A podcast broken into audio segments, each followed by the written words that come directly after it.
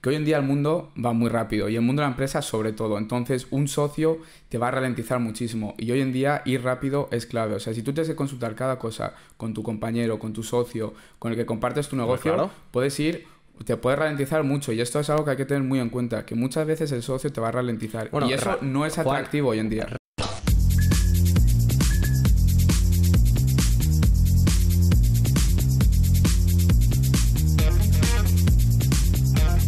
Oye, Juan. ¿Qué tal? ¿Cómo estás? Muy bien, ¿qué tal?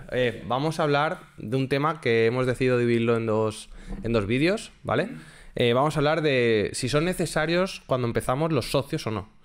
¿Vale? Es decir. Un, tema muy, muy interesante y creo que siempre es importante abordarlo, ¿no? Porque muchas veces cometemos este error al empezar un proyecto, el tema de, de asociarse, ¿no? Y muchas veces es, es por miedo, al final. O sea, tú dirías, eh, y que conste, hemos decidido que lo enfocamos con los negativos. Si alguien quiere verlo, que vea luego el siguiente podcast en el cual vamos a explicar la parte buena de, asociarse, porque lógicamente tiene cosas buenas y malas. ¿Tú dices que el principal motivo es por miedo? Claro, porque muchos emprendedores, eh, sobre todo los nobles, empiezan y sienten ese miedo, ¿no? El, oye, ¿qué va a pasar, no? Esa incertidumbre, que es normal, ¿no? La incertidumbre del emprendedor, que cada día, claro, cada día es una, es una incertidumbre por completo, ¿no? Entonces, empiezan por, por, ese miedo, ¿no? Eh, el decir, oye, no, es que si me asocio con fulanito, eh, me siento más respaldado, porque si nos equivocamos, nos equivocamos los dos y, tenemos las espaldas de cada uno. Y claro, la gente con más experiencia tiende a preferir hacerlo solo, porque te, te, te permite ir mucho más rápido, ¿sabes? Claro, entonces al final eh, es como mm, pensando en lo malo para evitar el dolor o para intentar, yo que sé, que en caso de fracaso eh, equivocarme lo menos posible, eh, quiero un socio, ¿no? Da la impresión de que por ir acompañado me va a ir mejor o el proyecto va a salir adelante mejor, no sé.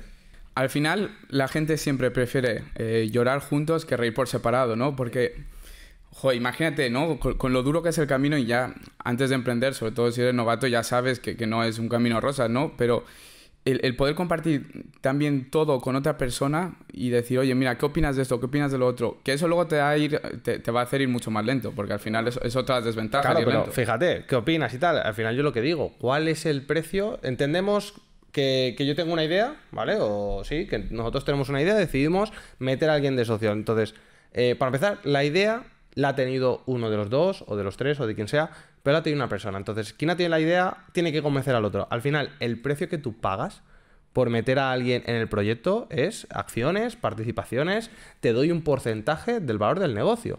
Entonces, eh, esto es un precio muy alto, Juan.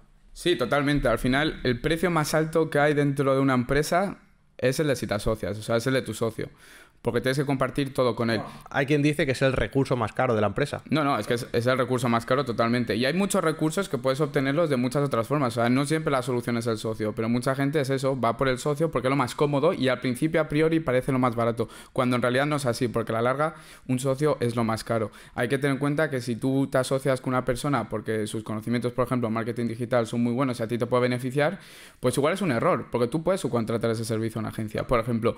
O otra persona tiene una cierta habilidad que tú crees que a ti te puede permitir, eh, eh, permitir progresar y muchas veces no es así. Yo siempre lo digo, cuando eh, veo un cliente o un proyecto que está muy iniciando, que se está iniciando, muchas veces da la impresión de que el primer servicio que subcontrataríamos ya pensamos que, que lo podemos meter de socio. Yo siempre digo, el socio tiene que ser esa persona que no la podría subcontratar, que la única manera de tenerla contigo es que sea socio, es decir, eh, por ejemplo, ese profesional que dices, es que yo no necesito que sea profesional conmigo, lo que necesito es que dé un plus. Claro, una persona solamente va a dar el plus si el proyecto es suyo, si siente, se siente parte de esto. Entonces, claro, al final, eh, el miedo o, la falta de dinero muchas veces, y yo lo he dicho, piensa que a mí cuando me viene un creativo, alguien que ha inventado algo, dice, yo he inventado este producto, esta solución, eh, este procedimiento, pero no tengo dinero. Yo siempre digo, si tú mismo no estás dispuesto a pedir un préstamo, a invertir tus ahorros o a poner toda la carne en el asador por tu proyecto, ¿cómo esperas que alguien de la calle lo haga?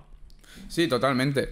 Y luego otra cosa que quería... O sea, para mí sería un error, en este caso, meter un socio cuando no te atreves a pedir un crédito al banco. Sí, efectivamente. Bueno, a ver, el tema del socio capitalista podemos tratar luego también otro en el, en el siguiente podcast pero muchas veces sí que es necesario porque el banco no te llega a avalar, ¿no? En, ciertas ocasiones por el riesgo que puede tener tu negocio, porque tú básicamente detrás no tienes una puntuación crediticia atractiva para lo que es el banco.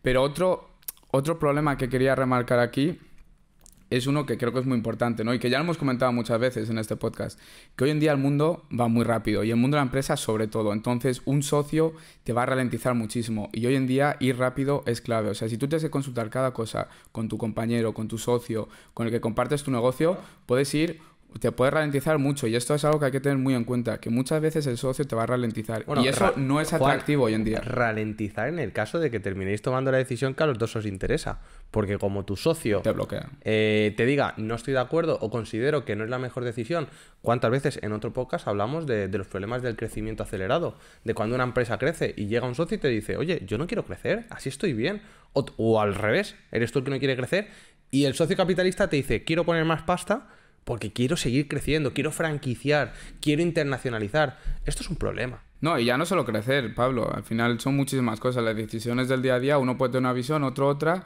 Y claro, si empiezas a generar conflicto por cada cosa que tienes que compartir, por cada decisión. Empiezas a quemar la relación. Eh, empiezas a quemar la relación. Es muy difícil que tu proyecto crezca de verdad porque tienes que consultar cada dos por tres cosas y encima se genera conflicto cada dos por tres. Entonces vas a generar eh, lo que dices tú, un quemazón entre ambas partes y, y, se va a romper la relación, se va a romper tu proyecto. Un proyecto que igual podría ser muy esperanzador, pero como no lo iniciaste bien desde el principio queriéndote asociar, llegas a tener estos problemas. Yo creo que es el error el principal error fue no analizamos por qué lo queríamos de socio, qué queríamos, su dinero. Si necesitas el dinero, lo que dicen, ves a un banco. O sea, si, tú tienes a ese socio es porque lo necesitas, que necesitas, eh, yo que sé, que saque trabajo, contrata trabajadores, que no tienes dinero, vuelves a ir al banco. Es decir, al final todo tiene una solución. Pero claro, eh, tienes luego una persona que a lo mejor tiene dinero, pero no sirve para mandar, no sirve para analizar un negocio, no sirve para tomar decisiones. Y sin embargo, lo tienes aquí sentado en la mesa queriendo tomar decisiones contigo cuando a lo mejor esa persona no vale. O simplemente no ha conectado con la idea del negocio, no ha conectado con el proyecto. Sí, porque también muchas veces ocurre que, yo qué sé, si pongamos, ¿no? Menganito me ha dado aquí cuatro consejos y digo, no, es que, joder, eh, le he contado mi idea, me ha ayudado, le tengo que meter como socio. No, es tu idea, es tu proyecto. ¿Por qué vas a compartir el proyecto tuyo con él solo porque te ha dicho cuatro cosas? ¿Cuántas veces hemos compartido proyectos tuyos, ideas y, lo hemos sacado adelante? Pues muchas, pero eso no significa luego que te se tenga que poner como socio. Pero claro, es... un poco, es un poco el ejemplo de, oye, que voy a montar una fiesta, que voy a ir al cine a ver esta película y casi me siento obligado a que te vengas conmigo, a que te, que te sumes. Efectivamente. Es que hay, hay que tener muy en cuenta esto. Al final es tu idea, es tu proyecto y porque tú compartas con la gente o porque tú veas la necesidad de, no, es que este me ha ayudado, yo le tengo que meter. No, no es así. Muchas veces la gente hace estos, eh, estos aportes de forma desinteresada, independientemente. Tú no te tienes que sentir mal si esa persona al final no se va a unir a tu proyecto. Y, por el hecho de que muchas veces compartimos estas ideas con quién, con los amigos, con la familia, no por el hecho de que a alguien le parezca muy buena idea o te apoye, ya por eso hay que subir al carro. Eso es muy importante y eso es un error pero que se comete eh, de los primeros. Es decir, todo novato, en el momento que encuentra un poquito de apoyo, es como yo que sé, cuando te gusta alguien y el primer amigo que te apoya ya se convierte en tu mejor amigo porque es el primero que apoya la relación de forma incondicional. Y al final en los negocios las cosas de forma incondicional no se pueden hacer. Porque hay que analizar bien. O sea, si, si es una mala idea, hay que analizarla. No por el hecho de que te apoyo a muerte, tiramos para adelante, ¿me explico? Entonces sí que es verdad que es un error gordo y, se convierte en un problema. Al final eh, y estamos enfocando en este vídeo, en este podcast, los problemas que te pueden llevar a meter gente en un proyecto que luego sea un problema capaz incluso de cargarse el proyecto. Es decir, ¿cuántas empresas han muerto porque uno de los socios, con el porcentaje que tiene o del peso que tiene la empresa, te destruye? Te destruye literalmente desde dentro, te bombardea, te dinamita la empresa o directamente te quema el personal. Que no sé qué es peor. No, totalmente. Es que e, es por eso, ¿no? Yo creo que, aquí la gente que nos escuche y que tenga pensado emprender con algún socio tal, tiene que saber que mucha gente ya con cierta experiencia tiende a emprender por su cuenta, tiende a emprender sola porque entiende esto, ¿no? Entiende que un socio no siempre es la mejor solución. Que insisto, ya explicaremos en el siguiente podcast eh, en, qué, en qué momento sería interesante tener un socio. pero, y toda la parte buena, porque hay muchos, hay, muchos, hay muchos beneficios. Pero yo creo, por norma general, son mucho más las desventajas que hay al asociarte que las ventajas que puede llegar a tener. Sobre todo si es tu primer proyecto, de los primeros, o si no tienes mucha experiencia en el mundo de los negocios. Claro, a ver, que en este caso, por ejemplo, si tú emprendes, ahora con lo que has dicho, si tú emprendes eh, siendo novel, ¿no? Novato, y te asocias con alguien con experiencia que te pueda aportar ese plus de conocimiento, pues igual ahí no estaría mal. Pero bueno, eso, eso, eso, para después. Eso es un plus, pero, eso es un plus ¿cuál es, pero ¿cuál es el precio? Que cada cosa que hagas... O sea, tú imagínate cuántas empresas... Eh, tú trabajas en marketing. ¿Cuántas veces haces una propuesta, una estrategia, y el cliente te dice, lo tengo que consultar con mis socios? Y fíjate, ya no. Eso sí tiene la suerte de que lo va a consultar, porque cuántas veces tú explicas algo, el socio te dice, tengo que explicar yo. A lo mejor esa persona comunicando no es la mejor del mundo y solamente por eso ya te van a bloquear esa propuesta de marketing. Es decir, una propuesta de marketing que podría haber relanzado su negocio de donde estaba. Ahí está, es decir, y a lo mejor esa persona cree, ¿cuántas veces uno de los socios no cree eh, a corazón? Es decir, lo siente, tiene esa corazonada de que hay que hacer algo, pero no es capaz de comunicarlo. O simplemente, si tú cada día o cada vez que tienes que tomar una decisión tienes que rendir cuentas, tienes que convencer a la persona que tienes delante, es que al final se te quitan las ganas. Es decir, si cada vez que quiero ver una película en la, televisión te tengo que convencer de por qué hay que ver esta, es que los 10 minutos, 15, 20 o la hora que estamos discutiendo es el tiempo que iba a durar la película. Y al final, cuando tú tienes que tomar tantas decisiones conjuntas durante tanto tiempo, eh, tu empresa se acaba volviendo un dinosaurio, porque es, vas siempre un pasito por detrás de todo el mundo, porque es todo lento, vas eh, vas dos pasos para adelante, cinco para atrás, porque al final todo tienes que consultarlo, luego el otro le entra miedo y se va para atrás, o a ti te entra miedo y te estás para atrás porque la decisión de tu socio no te había gustado, y al final entras en un bucle que hace que la empresa eh, se ralentice muchísimo. Y eso lo he visto en, innumerables ocasiones. Bueno, eh, es el ejemplo de lo que ha pasado ahora con la pandemia. ¿Cuántas empresas no han sido capaces de digitalizarse? ¿Cuántas empresas han tenido que cerrar o simplemente recortar plantilla? Eh, ahora hace poco estábamos hablando de una empresa que tiene que reestructurarse. Tener que reestructurarse cuando las cosas van mal es porque cuando han ido bien no ha sido capaz de prevenir, de tener un plan de contingencias.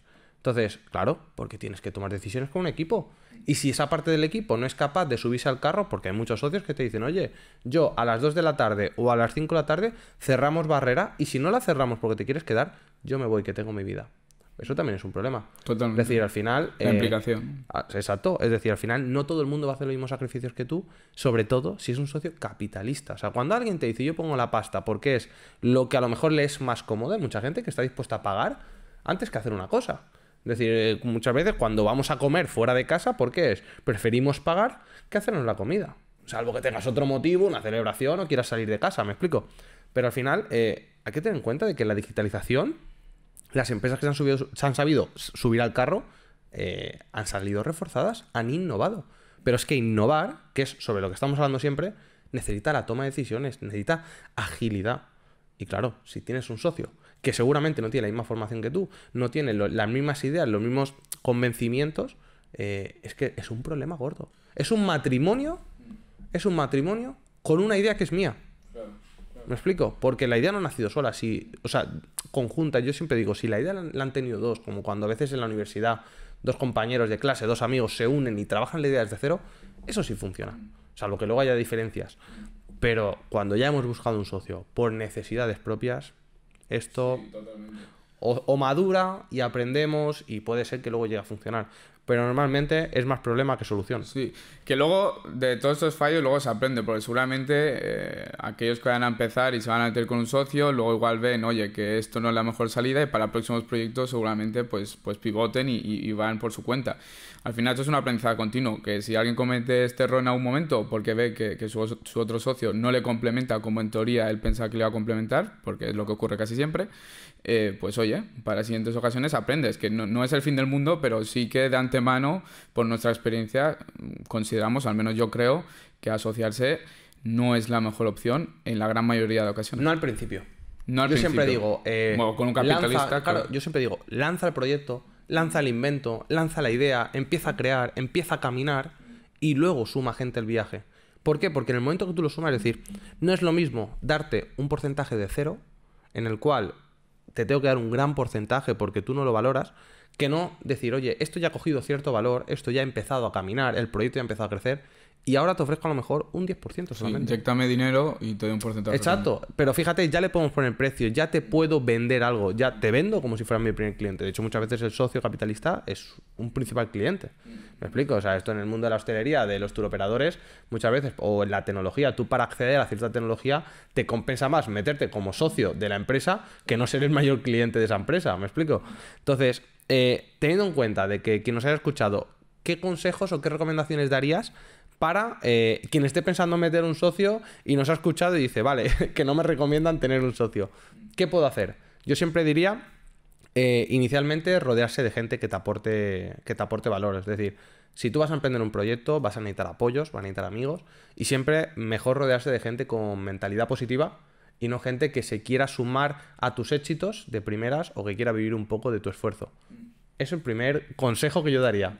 Sí, yo como consejo, eh, que también podemos concluir aquí luego también con, tu aportación, eh, sería básicamente Piénsatelo muy bien, un socio es muy caro, un socio te va a ralentizar mucho en muchas ocasiones, entonces ten muy claro por qué le vas a meter, qué te aporta a ti y luego mírate el siguiente podcast porque ahí también trataremos eh, las ventajas y cuándo sería interesante tener, tener un socio, ¿no?